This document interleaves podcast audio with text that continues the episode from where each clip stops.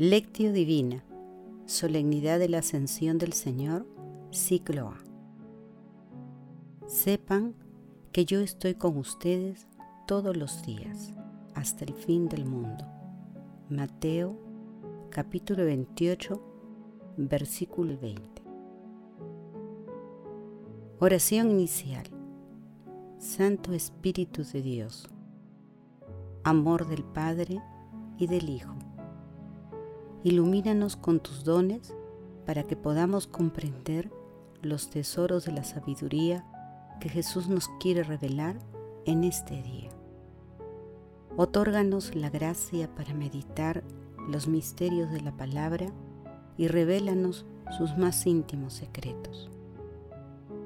Madre Santísima, intercede ante la Santísima Trinidad por nuestra petición. Ave María Purísima, sin pecado concebida. Paso 1. Lectura. Conclusión del Santo Evangelio según San Mateo, capítulo 28, versículo 16 al 20. En aquel tiempo, los once discípulos se fueron a Galilea, al monte que Jesús les había indicado. Al verlo, lo adoraron, pero algunos dudaban. Acercándose a ellos, Jesús les dijo, Se me ha dado pleno poder en el cielo y en la tierra. Vayan pues y hagan discípulos de todos los pueblos, bautizándolos en el nombre del Padre y del Hijo y del Espíritu Santo, y enseñándoles a guardar todo lo que les he mandado. Y sepan que yo estoy con ustedes todos los días hasta el fin del mundo. Palabra del Señor, gloria a ti, Señor Jesús. El texto de hoy, denominado Misión de los Discípulos, es la conclusión del Evangelio de San Mateo y nos presenta las últimas palabras de Jesús antes de su ascensión. Es como su última voluntad para la iglesia naciente, su testamento para la iglesia. Las palabras de Jesús tienen tres partes bien definidas. En la primera, Jesús manifiesta el pleno poder que tienen el cielo y la tierra. En la segunda parte, Jesús transmite a través de los discípulos tres mandatos a toda la humanidad. El primero es el gran encargo, que es el envío a la misión universal. El segundo es bautizar a todos en el nombre del Padre y del Hijo y del Espíritu Santo. Y el tercero es cumplir sus enseñanzas. En la tercera parte, como la tarea es muy grande, Jesús promete su presencia en medio de nosotros a través del Espíritu Santo, todos los días hasta el fin del mundo. Paso 2. Meditación.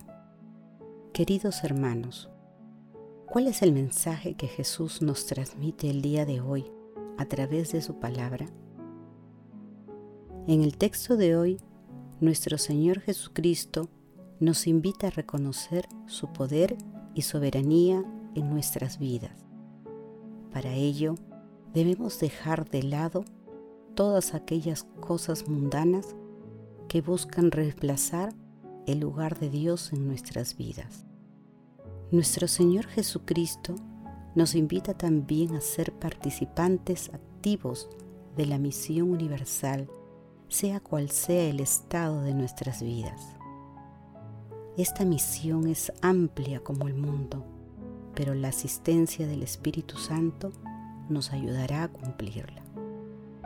Asimismo, nuestro Señor Jesucristo nos asegura su compañía permanente hasta el fin de los tiempos.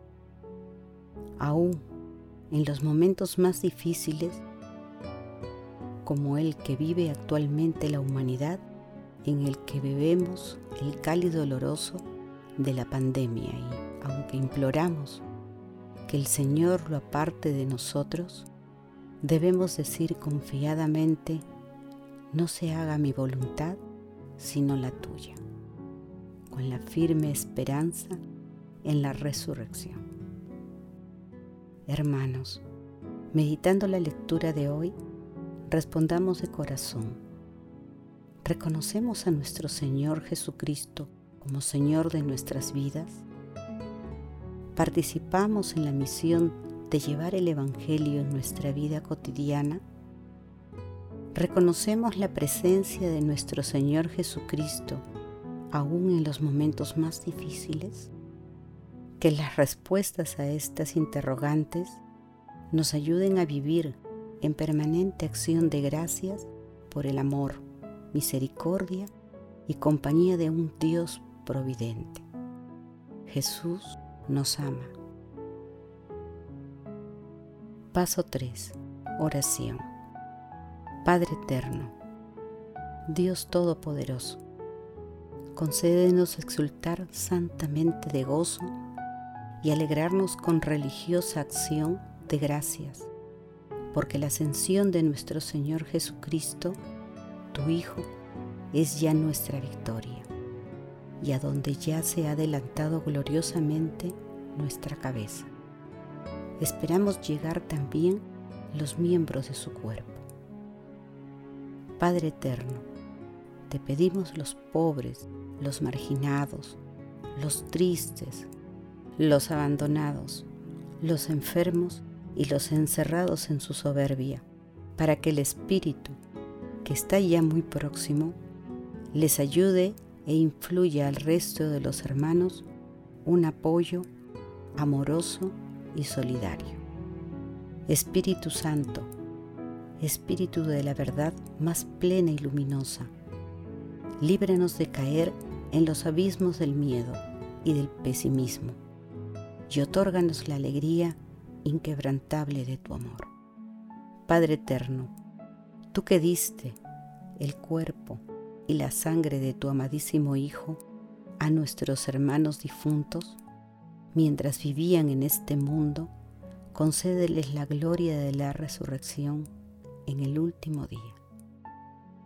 Madre Celestial, Madre del Amor Hermoso, intercede ante la Santísima Trinidad por nuestras peticiones. Paso 4 contemplación y acción. Contemplemos a nuestro Señor Jesucristo con un texto del cardenal Giacomo Biffi. Sepan que yo estoy con ustedes todos los días hasta el fin del mundo. Mateo capítulo 28 versículo 20. Es una frase de una sencillez absoluta, pero bajo cierto punto de vista es el centro y el sentido de todo el evento cristiano. Al tomarle en serio, todo cambia. Nuestro modo de pensar, de celebrar, de vivir, se hace diferente. No es una expresión retórica, como cuando se dice que los héroes de la patria, los gigantes de la cultura y de la ciencia, los grandes filántropos, viven eternamente en medio de su pueblo. Lo que en el fondo es una manera amable de decir que están muertos. Estos piadosos intentos de ilusionar y de ilusionarse no son del estilo del Señor. Jesús está realmente con nosotros y la percepción de esta presencia verdadera y personal me desconcierta. ¿Quién es este hombre que ha marcado con su huella toda mi vida, mi única vida? Este hombre que ha condicionado y condiciona todos mis pensamientos y mis decisiones, este hombre invisible que afirma estar siempre conmigo. Es extraño. Hay momentos en los que su presencia es la de alguien con el rostro oculto. No sé nada. Sin embargo, he apostado mi vida por Él. Y hay momentos en los que me parece que no conozco a nadie como Él. Ignoro el color de sus ojos, el timbre de su voz, el gesto de su mano. Sin embargo, sé que le reconoceré al instante como un viejo amigo al que encontramos entre la muchedumbre. Jesús está siempre con nosotros. Este es el fundamento de nuestra confianza, pero no provoca ninguna jactancia. Jesús está con nosotros, pero esto no supone que nosotros estemos siempre con Él. Tenemos garantizada la fidelidad de Cristo, pero no la nuestra. Pero cuando venga el Hijo del Hombre, ¿encontrará fe en la tierra? Lucas capítulo 18, versículo 8. Es cierto que toda nuestra serenidad se basa en esta arcana inmanencia del Señor Jesús. La búsqueda de cualquier otro apoyo contamina el carácter genuino de nuestra esperanza y nos prepara para decepciones penosas, aunque purificadoras. Jesús está siempre con nosotros. El drama de la soledad se vuelve en el hombre que no se cierra, una llamada a la fe. Se trata de ser capaz de ver a este compañero de viaje que no nos deja nunca. La tristeza que deriva de estar solos tal vez sea la tentación más radical. El hombre es esencialmente alguien que aspira a entrar en comunión. Si toda comunión se le presenta imposible, el alma padece una mutilación innatural y llega a desesperarse.